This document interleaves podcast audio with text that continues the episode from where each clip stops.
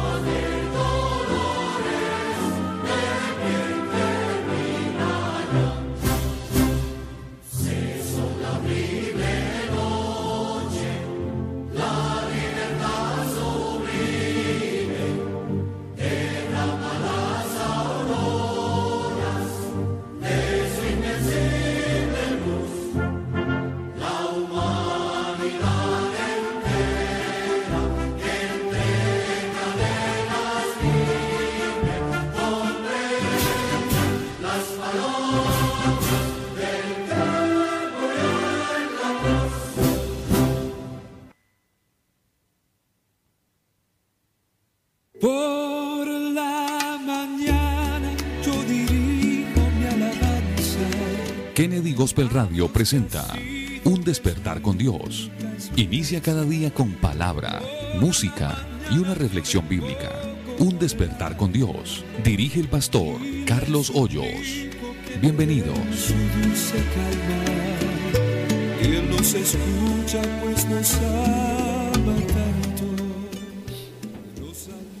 Hermanos y amigos, Dios les bendiga. ¿Cómo amanecieron? Reciban un saludo fraternal en este sábado, fin de semana.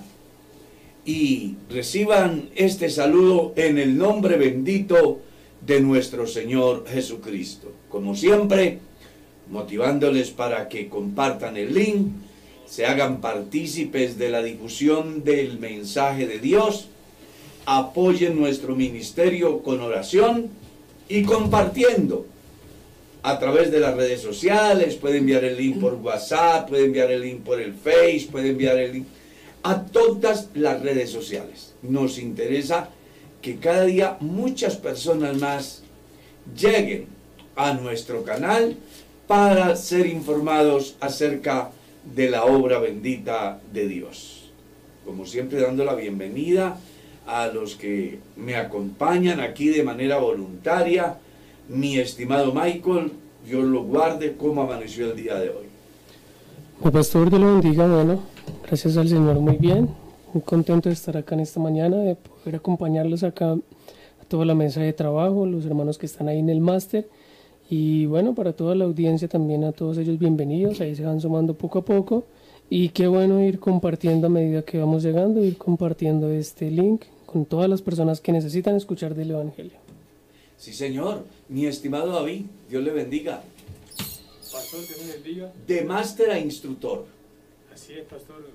Dios nos puede trabajar de maneras, man- de, maneras, maneras y, y lo importante es tener la disposición y el amor para hacerlo para Él.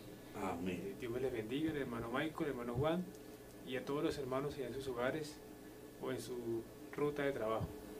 Tengan un plácido día. Gracias a Dios. Y bueno, a nuestro nuevo máster.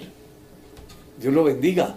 Dios le bendiga, pastor, Dios le bendiga al hermano Michael, aquí a mi compañero. y un saludo a todos que nos están escuchando en esta ma- hermosa mañana. Y una bendición estar aquí. Sí, señor, es un privilegio. Y entonces nos vamos con la perla.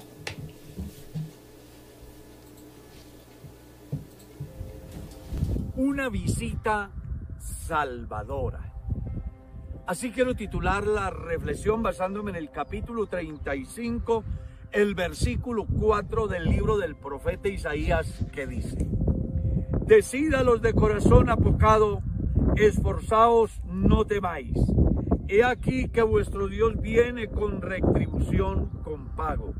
Dios mismo vendrá y os salvará. ¿No le parece interesante? Cuando uno lee ese texto, sin duda alguna tiene que pensar en el favor y la misericordia de Dios. Pues hay visitas que se le hacen a las personas y muchas veces son visitas desagradables, perjudiciales, dañinas, inclusive de muerte. Pero aquí la profecía es diferente. Está diciendo que Dios viene en persona para salvar. Y es que así fue el mensaje de Dios a José aquella vez que se sentía inseguro. El ángel le dijo a José, no temas en recibir a María tu mujer, porque lo que en ella es engendrado del Espíritu Santo es, y dará a luz un hijo y llamará su nombre Jesús, porque él salvará al pueblo de sus pecados. Y punto seguido explica, todo esto aconteció para que se cumpliera lo que estaba escrito por el profeta Isaías cuando dijo, He aquí la Virgen concebirá y dará a luz un hijo y llamará su nombre Emanuel, que traducido es Dios con nosotros. Dios vino a buscar y a salvar a su creación. La visita más maravillosa que el mundo haya podido tener es la visita de Dios en la persona de Jesús con el solo objetivo de salvar, de restaurar, de liberar, de darle al hombre un verdadero sentido acerca de la existencia aquí y también la eterna. Por eso es que lo encontramos en su visita sanando al ciego, limpiando al leproso, poniendo a caminar al paralítico, perdonando pecados, obrando maravillas y milagros, como una expresión de la visita de Dios a los hombres.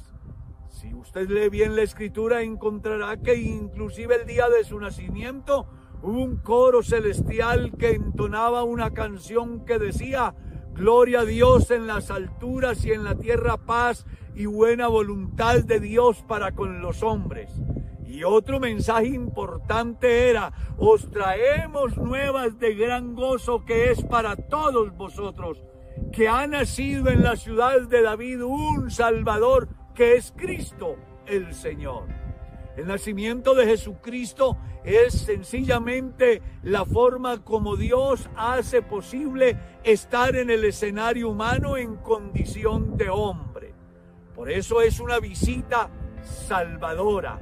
Todos los hombres y mujeres a lo largo de la historia que pudieron creer, que están creyendo y que creerán en esta visita maravillosa de Dios, seguramente que experimentarán el gozo de la salvación, pues está escrito, esta es la palabra de fe que predicamos, que si creyeres en tu corazón y confesares con tu boca que Jesucristo es el Señor, serás salvo, porque con el corazón se cree para justicia, con la boca se confiesa para salvación. ¿Quieres entonces hoy confesar que la visita de Dios a la tierra tiene un fin salvífico y que esa obra se hace real en tu vida, pues sencillamente si ahora tomas dicha decisión, no solamente estarás dando el paso más importante de tu vida, sino permitiendo que la obra de Dios se haga y que usted pueda ser salvo por su infinita gracia. Recuerde lo que está escrito. Nos envió a decirle al mundo hoy que Él vino solo con un objetivo, buscar y salvar lo que se había perdido.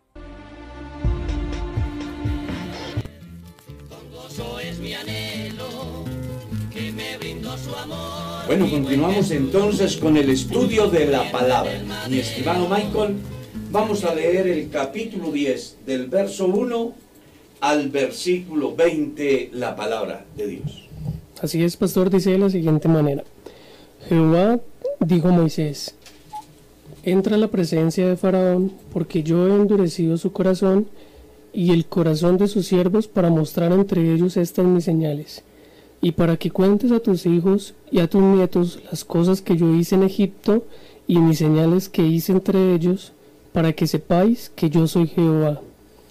Entonces vinieron Moisés y Aarón a Faraón y le dijeron, Jehová el Dios de los hebreos ha dicho así, ¿hasta cuándo no querrás humillarte delante de mí?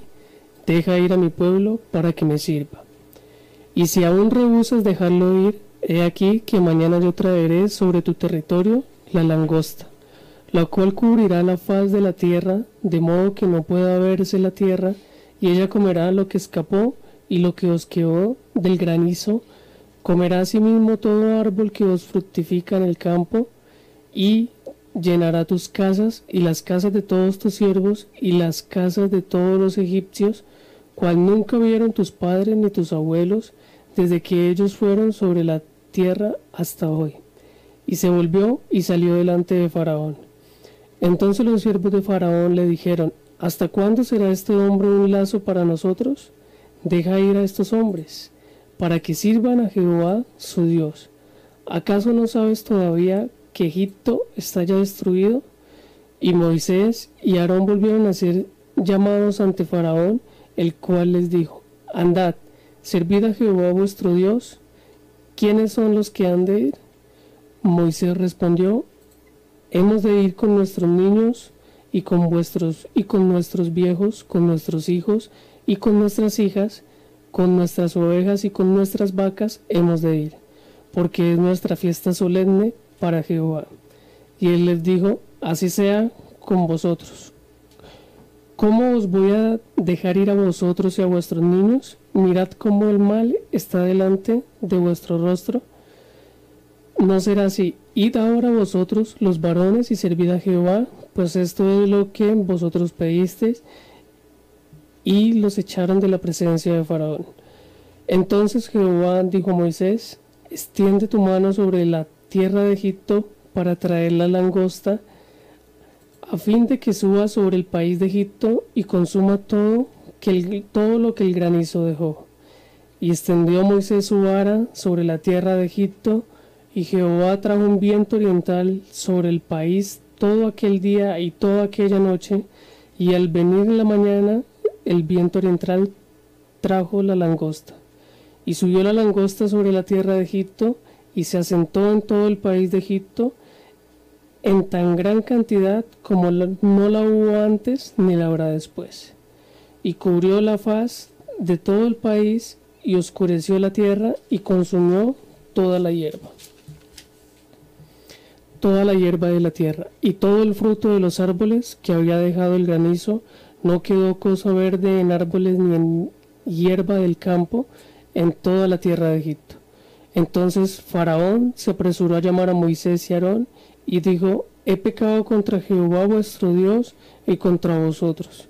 Mas os ruego ahora que perdonéis mi pecado solamente esta vez y que oréis a Jehová vuestro Dios que quite de mí al menos esta plaga mortal. Y salió Moisés delante de Faraón y oró a Jehová. Entonces Jehová trajo un fortísimo viento occidental y quitó la langosta y la arrojó en el mar rojo. Ni una langosta quedó en todo el país de Egipto. Pero Jehová endureció el corazón de Faraón y éste no dejó ir a los hijos de Israel. Ayer estábamos, ayer no, sí, ayer. Estábamos haciendo un comentario acerca de este pasaje, pero solo nos detuvimos en la responsabilidad que tenemos los padres de familia de transmitir a los hijos las enseñanzas de Dios. Hay otro aspecto muy importante en el pasaje que vale la pena que se tenga en cuenta y es la plaga de langostas, cómo viene de oriente un viento fuerte y llena la tierra de Egipto de langostas. Y ante la petición de Faraón a causa de la tragedia que se está viviendo, vuelve a pedir ayuda y ahora el viento es de occidente y van todas a morir en el mar rojo. Una cosa muy importante que se debe tener en cuenta es cómo Dios le dice al faraón hasta cuándo vas a humillarte. Eh, Hay algo que me llama mucho la atención. Si es cierto que Dios tiene un propósito y lo va a cumplir, tampoco es menos cierto que cuando la actitud de una persona frente a Dios cambia, Dios en su infinita misericordia cambia, porque lo que a Dios mueve es sencillamente un espíritu quebrantado y un corazón contrito y humillado. Y sin embargo, viendo todo lo que está sucediendo en Egipto, el faraón aún sigue soberbio, porque Dios le llama la atención Claro. y le dice, aún sigues así. Mire lo que dice el verso 3. Entonces vinieron Moisés y Aarón a Faraón y le dijeron, Jehová el Dios de los hebreos ha dicho así, ¿hasta cuándo no querrás humillarte delante de mí? Es que él creía, pastor, que con la actitud que tenía, con la posición que tenía, estaba logrando algo. Y ya anteriormente le había dicho, pero yo solamente lo he puesto a usted ahí donde usted está para glorificar mi poder. Y él todavía no entendía eso en la soberbia de su corazón. O sea que lo que se estaba dando era más que suficiente como para que él reaccionara de una forma diferente y no siguiera con tanta soberbia. Pero la soberbia de este lo ha llevado a tener que participar de otra tragedia, como es la plaga de langostas. Eh, cuando ya Faraón se da cuenta del problema tan serio, porque las plagas anteriores habían devastado a Egipto, a tal estado que los siervos de Faraón le dijeron, según el verso 7, ¿hasta cuándo será este hombre un lazo para nosotros? Deja ir a estos hombres para que sirvan a Jehová su Dios. ¿Acaso no sabes todavía que Egipto ya está destruido? E- e- Es mucha la soberbia del faraón. E inclusive entran a mediar aquí los mismos siervos de faraón para hacerle caer en razón. Venga, viendo usted lo que está viendo, todavía no reacciona, todavía no se da cuenta del problema tan serio que hay a causa de este hombre. Déjelos ir para que sirvan a Jehová su Dios. ¿O es que no alcanza a entender que ya Egipto está destruido? Y entonces eso lleva al faraón a llamar de urgencia a Moisés para que se vayan. Pero me llama mucho la atención porque dice el verso 8, y Moisés y Aarón volvieron a ser llamados ante Faraón, el cual les dijo, andad, servid a Jehová vuestro Dios. Y les hace una pregunta, ¿quiénes son los que han de ir? O sea, él está pensando que con el gesto de dejar ir a Moisés, el problema se arregla. Claro. Pero la petición desde el principio fue, deja ir a mi pueblo. Aquí no hay manera de aceptar una negociación que vaya en un sentido diferente a la petición del principio. Deja ir a mi pueblo, ese es el mensaje de Dios. Y Faraón dice, ¿quiénes han de ir? Claro. Y Moisés le responde, hemos de ir con nuestros hijos, con nuestros viejos, con nuestras ovejas, perdón, con nuestras hijas, con nuestras ovejas, con nuestras vacas, hemos de ir, porque es nuestra fiesta solemne para Jehová. La petición de Moisés es clara. Vamos a ir todos. No se queda nada. Aquí no se va a quedar absolutamente nada. Pero mire que hay algo muy interesante en el pensamiento de Moisés, porque Moisés, si fuese egoísta, él pudo decir, bueno, déjenos ir a nosotros, que se quede el resto aquí. Claro. Pero él tenía sentido de pertenencia, era su pueblo, eran sus hermanos. Dios lo había llamado para que llevara ese pueblo a la tierra de Canaán. Así que no solamente van a ir nuestros hijos, nuestras hijas, nuestros ancianos, nuestros jóvenes, nuestros ganados, nuestros animales. Todo, absolutamente todo debe de salir de aquí. Cosa que no tenía Faraón, pastor. Porque Faraón, estando dentro de su palacio, desconocía la realidad que había en su exterior. Por eso los siervos le dicen, ¿acaso no sabes que todavía Egipto ya está destruido? Le preguntan los siervos. O sea, él no tiene idea de qué es lo que está pasando De la afuera. magnitud de la crisis que hay. cómo es que está sufriendo su pueblo, pero acá ignora eso, se preocupa Sigue simplemente aún por sí. ignorándolo porque ante la petición de Moisés, él dice, no importa que sea Jehová. Aquí las cosas no son como dice Jehová, es más o menos lo que uno entiende del pensamiento de Faraón. Vayan ustedes, que es, es lo que ustedes pidieron. O sea, refleja la soberbia.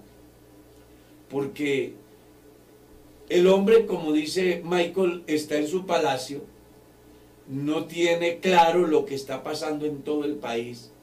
Por ahí hay un dicho que dice que una cosa es mirar de fuera y otra cosa es mirar de dentro. Y en este caso, él no era consciente del problema tan serio que había. El país estaba devastado. ¿Cómo sería que los mismos siervos entendían que a causa de Moisés el país había llegado al, a, a la crisis más grande, de tal manera que ya era un problema no solamente económico, sino social? Cuando los siervos se atreven a enfrentar al rey a causa del problema que hay, es porque la situación no era para nada fácil.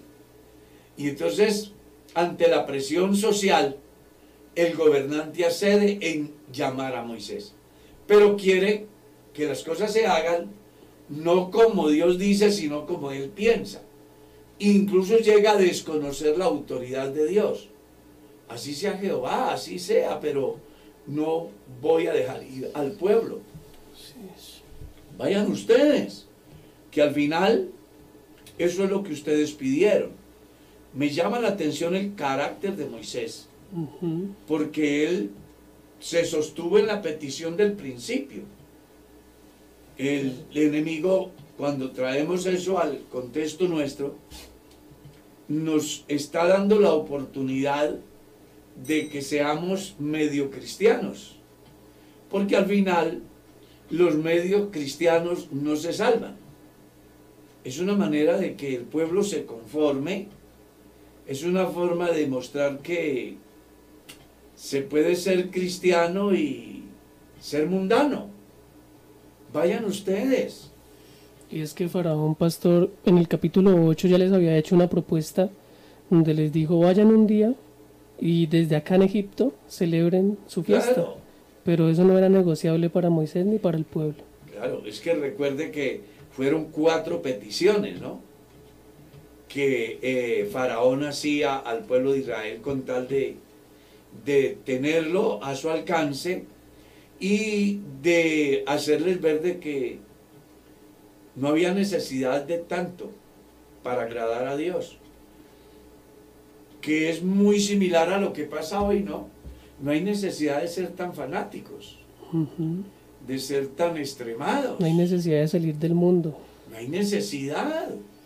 Usted puede ser cristiano y ser politiquero. Usted puede ser cristiano y vivir a la moda. Usted puede ser cristiano y participar de las festividades de los ídolos o festividades sociales.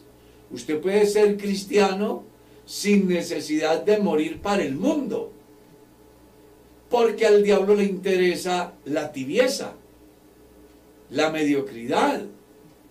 Y ese es el fenómeno que está azotando a los cristianos hoy.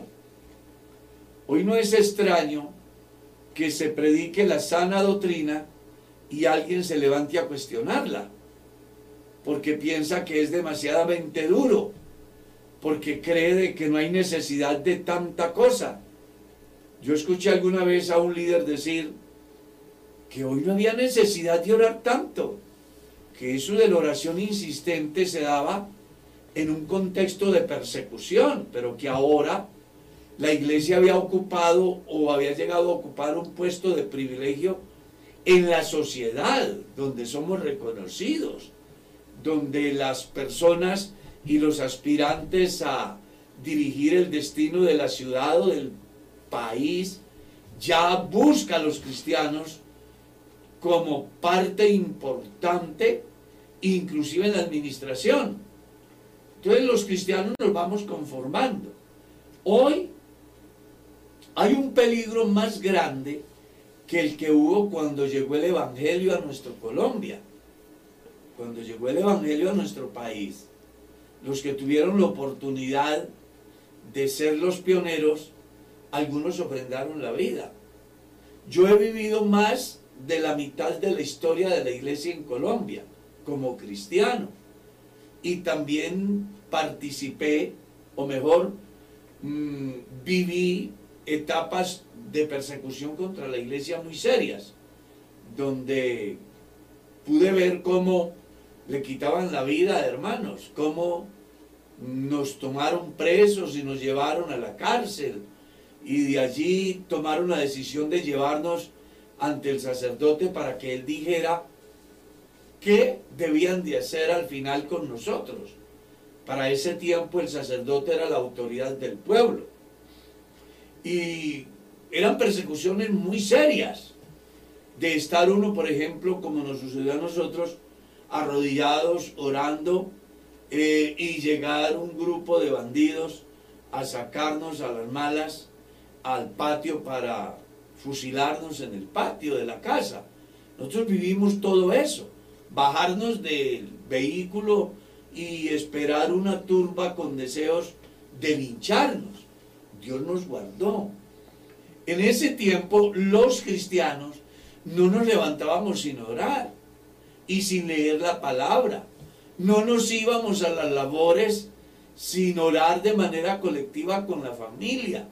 Entendíamos perfectamente que la protección nuestra no estaba en lo que el Estado debía de hacer por nosotros, pues ellos eran manipulados por la religión.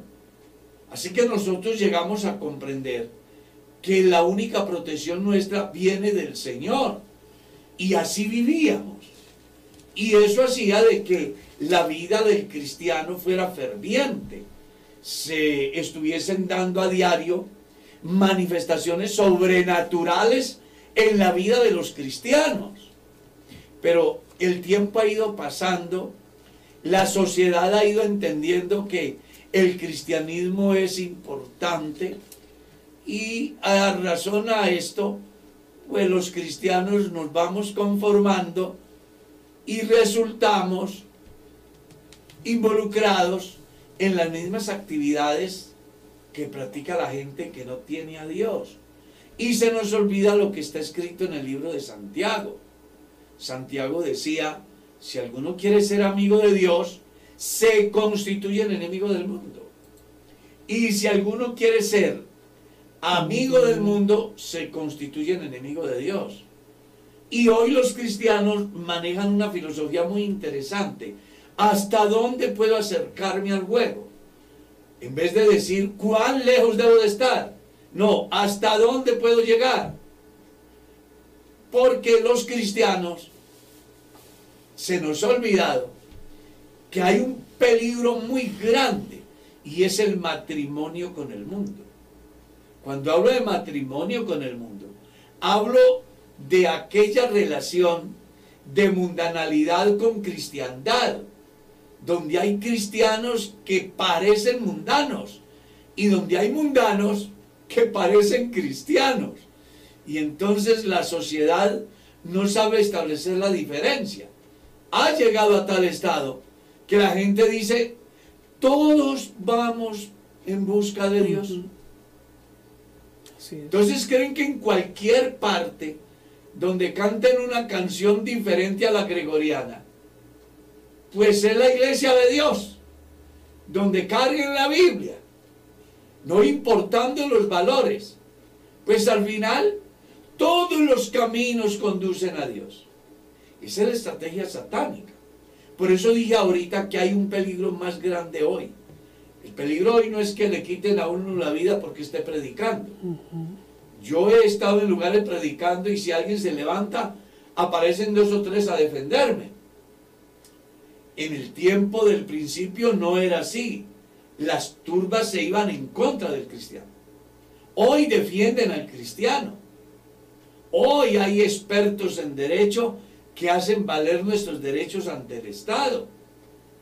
Pero eso nos ha llevado a conformarnos al mundo. Y Pablo dice, no os conforméis a este siglo. Amén. Y Juan decía, no améis al mundo ni las cosas que están en el mundo.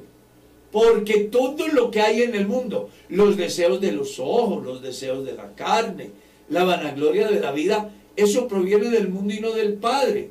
Y el mundo pasa y sus deseos. ¿Y cómo quiere vivir el cristiano hoy?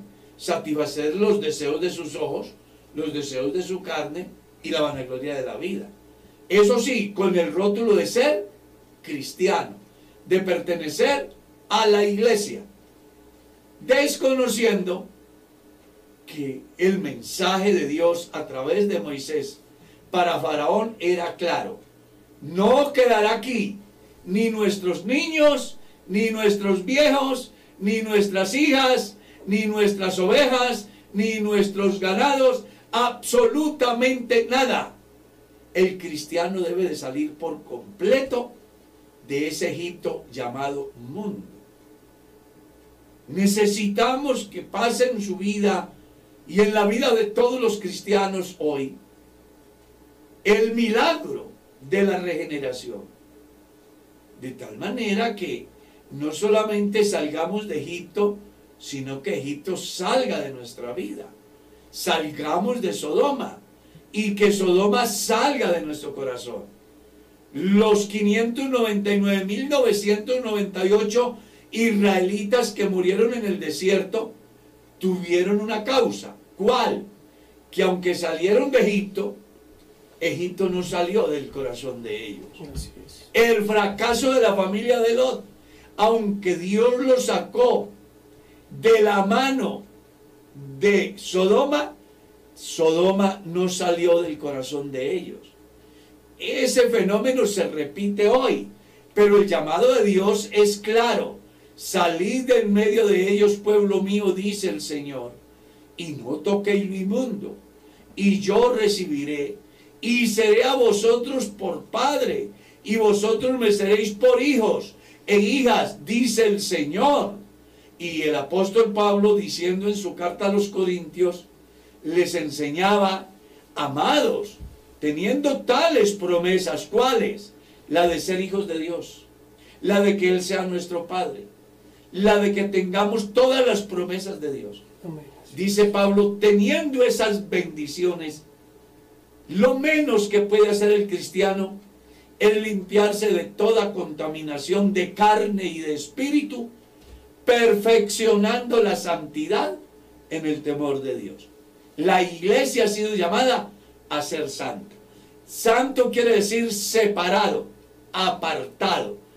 En un mundo donde el pecado es el común denominador, aunque la iglesia esté aquí, debe de estar blindada frente a todas las ofertas del mal, a fin de conservar su íntima relación con Dios, conscientes de que vale la pena perderlo todo, con el objetivo de ganar lo más importante, que es la vida eterna en Cristo Jesús, Señor nuestro.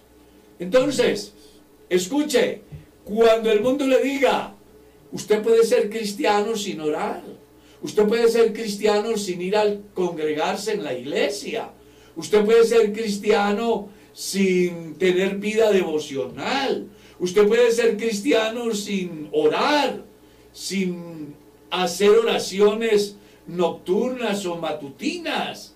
Usted puede ser cristiano sin congregarse. Usted puede ser cristiano sin cumplir con sus deberes como creyente. Pues sepa que ese es el mensaje de Faraón.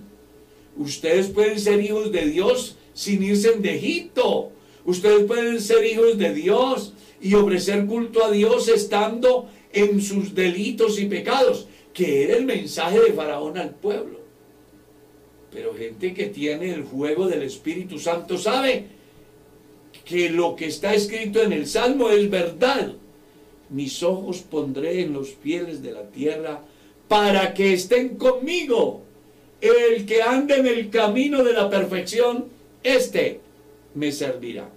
Y ojo, cuando uno conociendo de Dios, escuchando la voz de Dios, se hace renuente, pues lo único que le espera es el juicio. ¿Qué es lo que va a suceder después del verso 10? Si usted mira el verso 10 en lo adelante, leemos. Y él les dijo, así sea Jehová con vosotros. ¿Cómo os voy a dejar ir a vosotros y a vuestros niños? Mirad cómo el mal está delante de vuestro rostro. No será así. Ahora vosotros los varones y servid. Dice, no será así. Id ahora vosotros los varones y servid a Jehová, pues esto es lo que vosotros pedisteis. Y los echaron de la presencia de Faraón. Muy importante el, el mensaje, ¿no? Que cuando usted no se somete a las exigencias sociales, a las exigencias que demanda un mundo lleno de pecado, pues entonces la mejor manera es deshacernos. No tienen arte ni parte aquí, Claro. ¿ya? Pero mire que Dios de una vez le dice a Moisés, extiende tu mano sobre la tierra de Egipto para traer la langosta a fin de que suba sobre el país de Egipto y consuma todo lo que el granizo dejó. Es decir, algo está claro, ¿se hacen las cosas como Dios manda o el juicio Claro. viene? Pastor, hay algo que me llama la atención y es, y es aquí como Faraón ya empieza a reconocer al Dios de Israel. Claro, Porque inicialmente en el capítulo 5, cuando Moisés le menciona la palabra Jehová al, al faraón, el faraón la pregunta que hace, ¿quién es Jehová? Aquí ya se refiere al Dios de los israelitas como Jehová y eso lleva, bueno, como un punto positivo en medio de toda la dificultad que ha venido pasando el pueblo de Egipto. eh, ya el faraón inicia a reconocer quién es el que tiene la autoridad. Cada plaga ha venido destruyendo y ha venido trayendo abajo cada una de sus creencias y aquí ya... él- derrumbando sus argumentos. Claro, entonces ya él aquí no tiene como argumento, ya no tiene a quién llamar, los hechiceros vinieron a quedar en ridículo. Claro. Cada uno de los dioses a los cuales ellos rezaban en medio de las plagas no les respondían. Entonces aquí ya, bueno, ya como que la cosa es como que más seria, pero aún así todavía, a pesar de reconocer de quién era que venía de parte de todo eso que estaba pasando, la cosa no mejora para Faraón. Pero es que mire usted la actitud de él. Reconoce que ha pecado contra Dios y reconoce que también ha pecado contra Aarón y Moisés. Pero mire que el texto me llama mucho la atención porque dice, por esta vez. O sea, es del, es de, es del momento. Conveniencia. sí. Exactamente. ¿Qué es lo que a nosotros nos afecta? Siempre pensamos en Dios es en el momento. Se nos olvida que la vida del cristiano debe de ser las 24/7, los 12 del año, la vida entera. Y es que él estaba acostumbrado así, pastor, porque mm, tenían un Dios para cada cosa, ¿no? Para cada momento, para cada circunstancia. Y cuando necesitaban algo, un ejemplo, cuando hubo la plaga de las ranas, eh, a la diosa que ellos oraban era la diosa de la fertilidad. Pero entonces estaban acostumbrados así, al momento. Cada dificultad que ellos presentaban, como que hacían un- una adoración espontánea, bueno, mm, para el momento, para la circunstancia, pero aquí ya las cosas iban a cambiar. totalmente diferentes. Porque aquí no se trata de un diosecito cualquiera. A mí me llama la atención lo que está escrito en el Nuevo Testamento, ¿no? Horrenda cosa te es caer en manos del Dios vivo. Dura cosa te es dar cosas contra el aguijón. Aquí las personas estamos llamados a dejar de ser cristianos de circunstancias para ser cristianos en todo tiempo. Salomón en el libro de Eclesiastés decía, en todo tiempo sean blancos tus vestidos y nunca falte un ungüento sobre tu cabeza. Jesús dijo, el que perseverare hasta el fin, este será salvo. El escritor a los hebreos decía, nosotros no somos de los que retrocedemos, sino de los que tenemos fe para preservación del alma.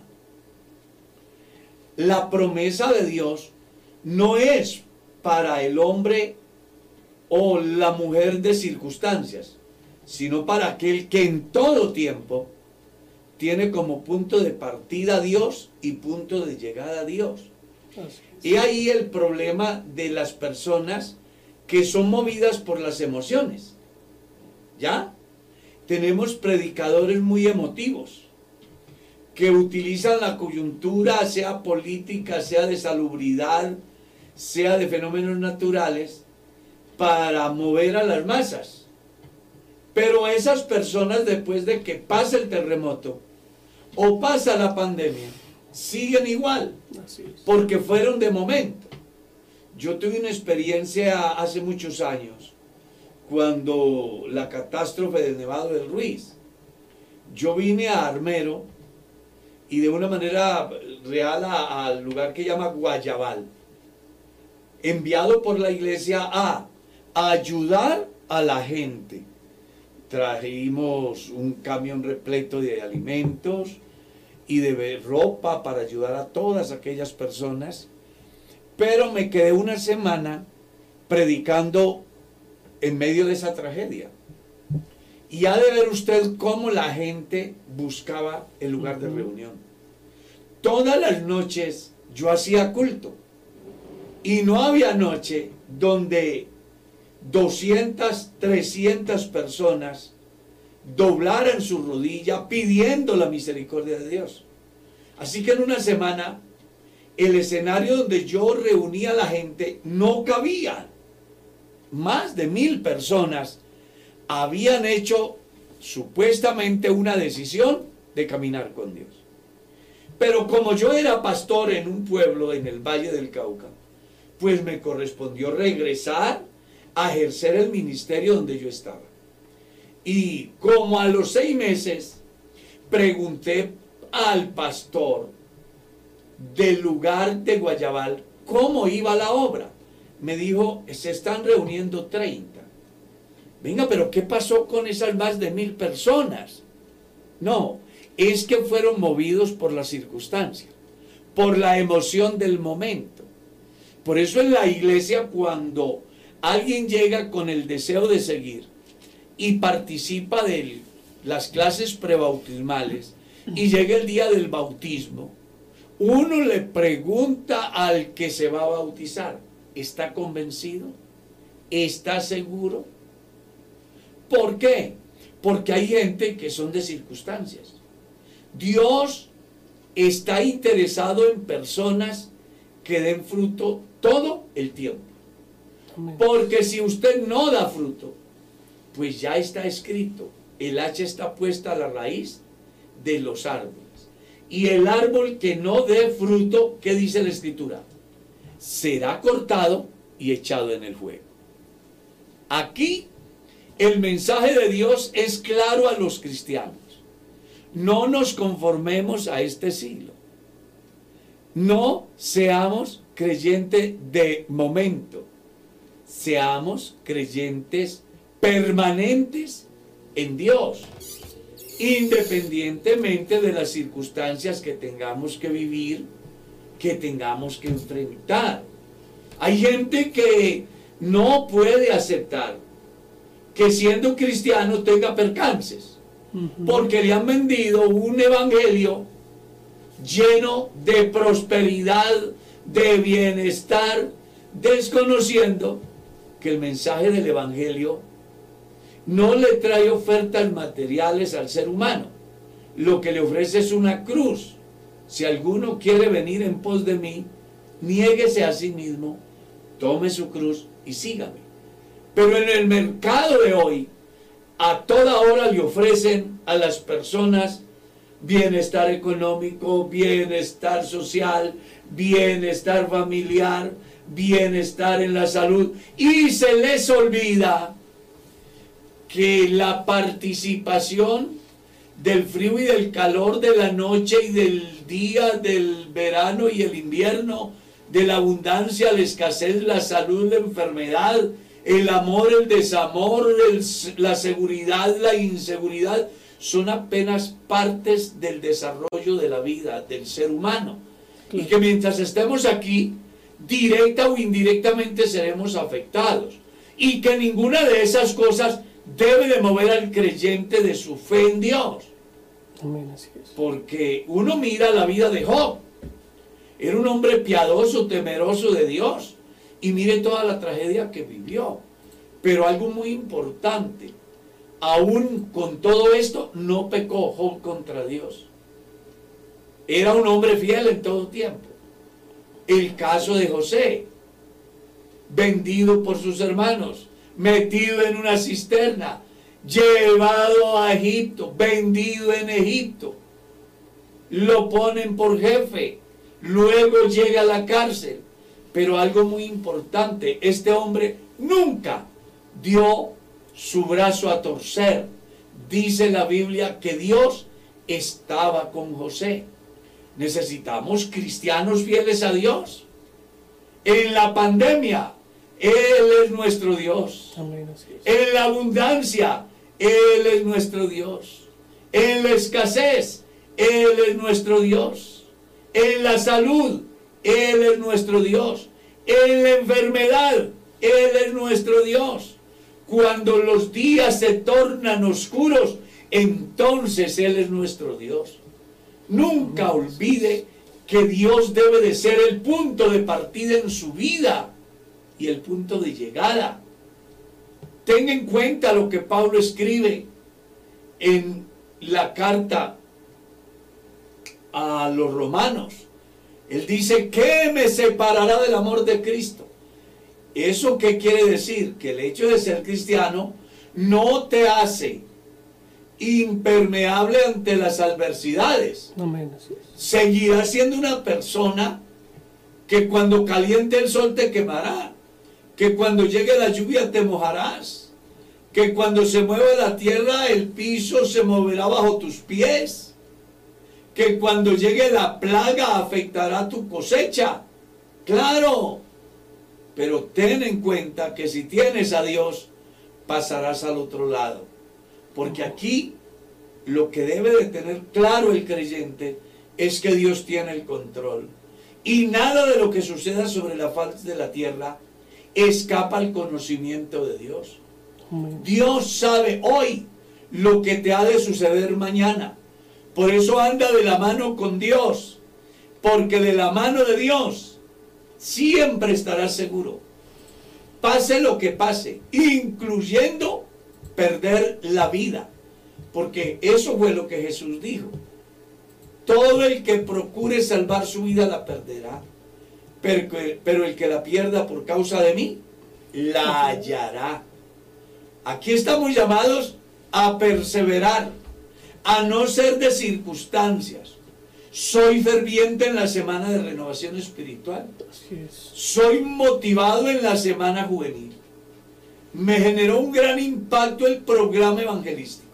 Pero pasan los eventos y los cristianos vuelven a ser los mismos.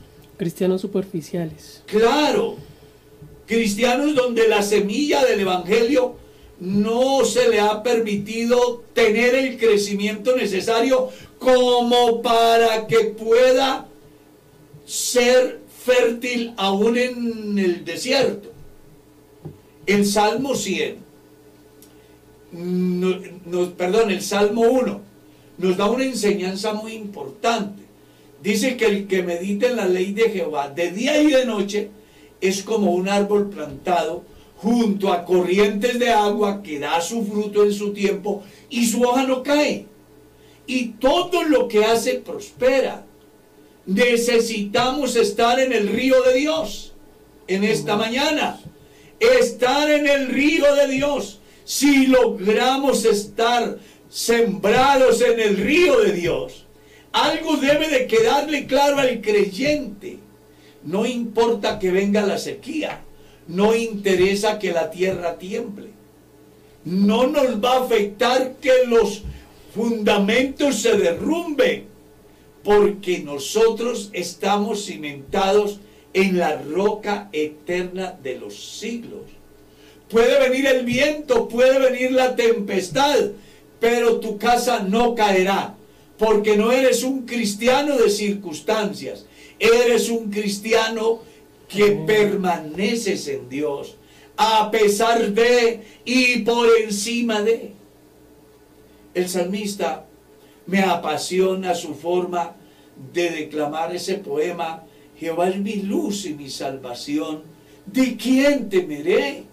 Jehová es la fortaleza de mi vida, ¿de quién he de atemorizarme? Y da un testimonio. Dice, es que hay pruebas reales de que no hay motivos para tener miedos hacia el inmediato futuro. Porque cuando se levantaron contra mí los malignos y mis angustiadores para devorar mis carnes, ¿qué pasó con ellos? Tropezaron y cayeron. ¿Escuchó usted? No sabemos cuántas adversidades te esperen en el día de hoy, pero tranquilo, tienes a Dios. Y el que habita al abrigo del Altísimo mora bajo la sombra del Omnipotente. Así que no hay nada que temer. Jehová es nuestro pastor y nada nos faltará. Puede suceder como sucedió en Egipto. Había peste y muerte y tragedia por toda la tierra de Egipto, pero donde estaba el pueblo de Dios, no había muerte, ni había peste, ni había de qué quejarse. Estamos en las manos de Dios. No sabemos qué vendrá en el inmediato futuro. Cualquiera cosa que venga, esté tranquilo. Él es tu Dios. Él es nuestro Dios. Él es nuestro Salvador. Él es nuestra sombra a la mano derecha. El sol no nos va a fatigar de día, ni tampoco la noche. Vamos a estar seguros. Escudo y alarga es su verdad. No vas a, temo- a tener temor al terror nocturno, ni saeta que huele de día, ni pestilencia que ande en oscuridad, ni mortandad que en medio del día destruya. Pueden caer a tu lado mil y diez mil, pero a ti no te van a afectar de la misma manera que afectan al mundo. Porque las afectaciones de las pestes para las personas que no conocen de Dios son definitivas. Es decir, se mueren y se condenan. Pero si a usted lo afecta una peste que afecta al mundo, pues lo más grave que a usted le puede pasar es lo que siempre le va a pasar. Y es morir. Pero tiene la garantía de la resurrección. En la primera. Así que podemos decir hoy con plena certidumbre de fe, Jehová es mi luz y mi salvación. A mí me apasiona ese mensaje del hombre de Dios que frente a las adversidades mira a Dios y tiene estas palabras. Aunque me quites la vida, yo no te dejaré. Viene a mi mente el gran mensaje de Job cuando es incitado a renegar contra Dios. ¿Qué es lo que Job dice? Como cualquier mujer necia has hablado. ¿Solo vamos a recibir el bien y no el mal? Jehová dio. Jehová quitó. Sea el nombre de Jehová bendito. Oh, gloria a Dios. Ojalá que esta mañana el Espíritu Santo impacte tu vida. De tal forma que te levantes y dejes de quejarte y de estar lleno de temores cuando usted debe de ser consciente que tenemos a Dios. Y en Dios no olvides que sea que vivamos o sea que muramos, somos del Señor. Porque sabemos que nuestro Redentor vive. Porque sabemos que aunque esta piel se deshiciere, con todo en nuestra carne vamos a ver a Dios. Yo mismo lo veré, dijo el hombre de Dios, y no otro. Usted ha sido testigo del poder de Dios. Lo ha visto sanando, lo ha visto restaurando, lo ha visto perdonando, lo ha visto levantando al caído, sí, rescatando al pobre del muladar y haciéndolo sentar con los príncipes de su pueblo. Y ahora que se le presenta una adversidad, ¿te vas a rendir? Claro, Faraón quiere que no salgas de Egipto, que sigas simplemente las corrientes de las emociones circunstanciales y que no te definas de una vez por toda y por completo en pos de Dios. Pero el llamado de Dios es, sé fiel hasta la muerte, que yo te daré la corona de la vida. Porque está escrito, el que venciere heredará todas las cosas. Yo seré su Dios y él será mi hijo. Las promesas de Dios son para los fieles, son para aquellos que permanecen, son para aquellos que son creyentes no de circunstancias, sino de todo tiempo. Así que recuerda, el diablo está interesado que vivas por momentos el cristianismo, pero Dios quiere que seas un cristiano de tiempo completo. Faraón quería que los israelitas fueran circunstanciales. Hoy Faraón disfrazado de mundanalidad, Faraón disfrazado de conformismo, Faraón disfrazado de doctrina leudada, Faraón disfrazado de oveja, está buscando dañarte. Pero ha llegado la oportunidad de levantarnos para decirle no a lo que el mundo ofrece, sí a la multiforme gracia de Dios, la cual solamente es posible en Cristo Jesús, Señor nuestro. Así que ánimo hermano, que esta reflexión de hoy te motive para levantarte y decir como dijo el hombre de Dios, todo lo puedo en Cristo que me fortalece. Antes y en todas estas cosas, soy más que vencedor por medio de nuestro Señor Jesucristo. Más gracias sean dadas a Dios, dijo Pablo, que nos da la victoria por medio de nuestro Señor Jesucristo. Lamento decirles que el tiempo se fue. Mi estimado Michael, llévenos en oración. Hay gente pidiendo oración por la conversión de sus hijos, hay gente pidiendo oración por sanidad, hay gente pidiendo oración por diferentes circunstancias que están viviendo. El Dios de Abraham, de Isaac y de Jacob es el Dios nuestro hoy, con una diferencia, que las bendiciones para aquellos eran temporales y materiales. Las bendiciones para la iglesia no solamente son temporales, también son eternas. Amén, así es. Oremos al Señor soberano Dios y Padre eterno. Gracias te damos, Señor, en esta mañana por todo lo que tú nos has permitido escuchar, por toda la palabra que tú has hablado a nuestro corazón. Hemos entendido, Señor, y hemos comprendido lo grande que tú eres, lo poderoso que tú eres, Señor, y lo misericordioso que has sido con cada uno de nosotros, Señor. Estamos en este mundo y mientras estemos acá, Señor, vamos a presentar dificultades, nos vamos a enfermar, vamos a pasar problemas, pero hemos entendido y hemos creído que tú puedes hacer algo en medio de la dificultad. Tú conoces las necesidades que está pasando tu iglesia, la necesidad que está pasando tu pueblo, Señor.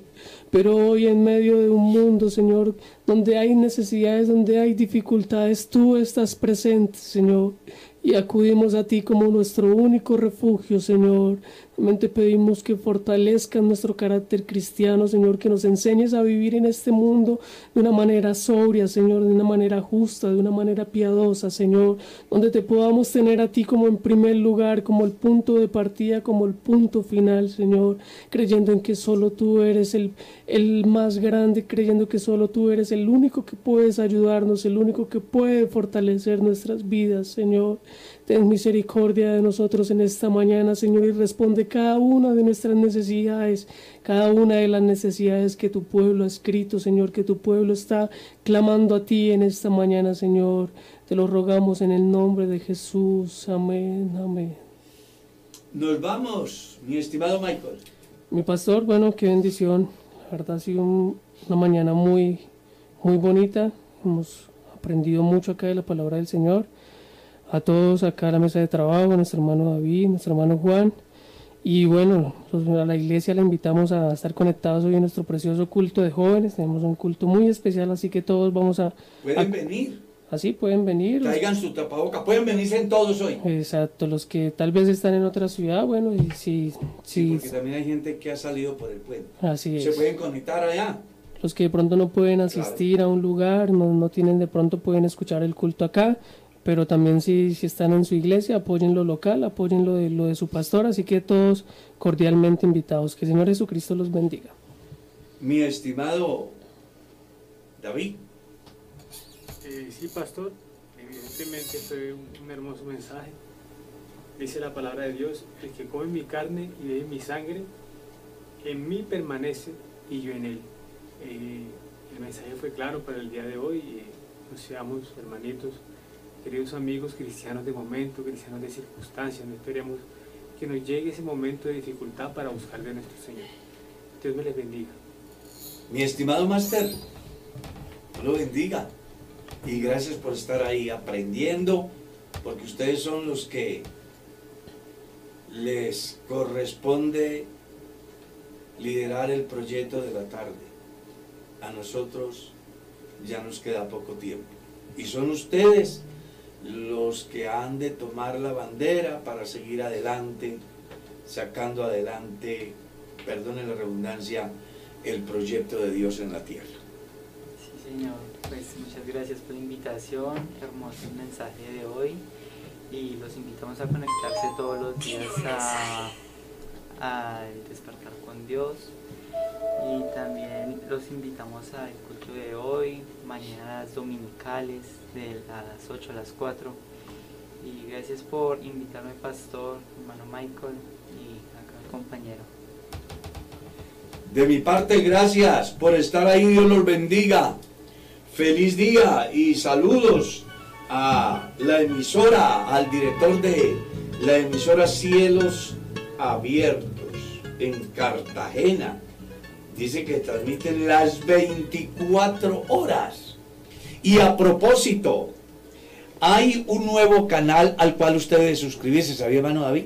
No, no sabía. Se llama La voz de uno que clama en el desierto. Se busca así en YouTube. La voz de uno que clama en el desierto. Es un importante canal donde podemos también encontrar reflexiones nuestras.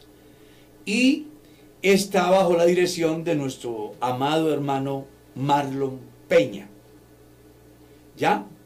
Ojalá que nosotros eh, nos, nos suscribamos ahí. Yo ya me suscribí y recibo las notificaciones. Y pues bueno, nos están motivando para que todos los que nos escuchan se suscriban ahí. Se llama La voz de uno que clama en el desierto. Amén. Suscríbase hoy mismo y Vamos comience a recibir de forma gratuita las reflexiones. En un mundo que está plagado de mensajes falsos y malos, qué importante recibir notificaciones de mensajes vivificantes, como es el mensaje de Dios. Y nuestro hermano produce unas muy buenas reflexiones y además nos informa sobre lugares muy interesantes en Europa. La voz Sí, de uno que clama en el desierto. Sí. Ahí está, pastor, ahí en los comentarios está el link para Sí. las personas que quieran acceder. Ah, ya colocó en comentarios, ya está ahí. Para que usted se suscriba y participe de la bendición de Dios escuchando la palabra. Así que, de mi parte, Dios los bendiga. Hasta pronto. Feliz día.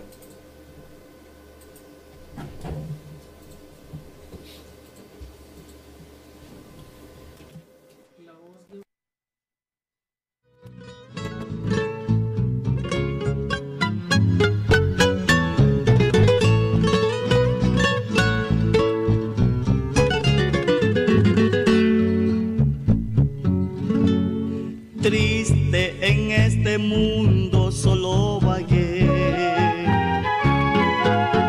Sin tener un amigo seguro y fiel Por la mañana yo dirijo mi alabanza.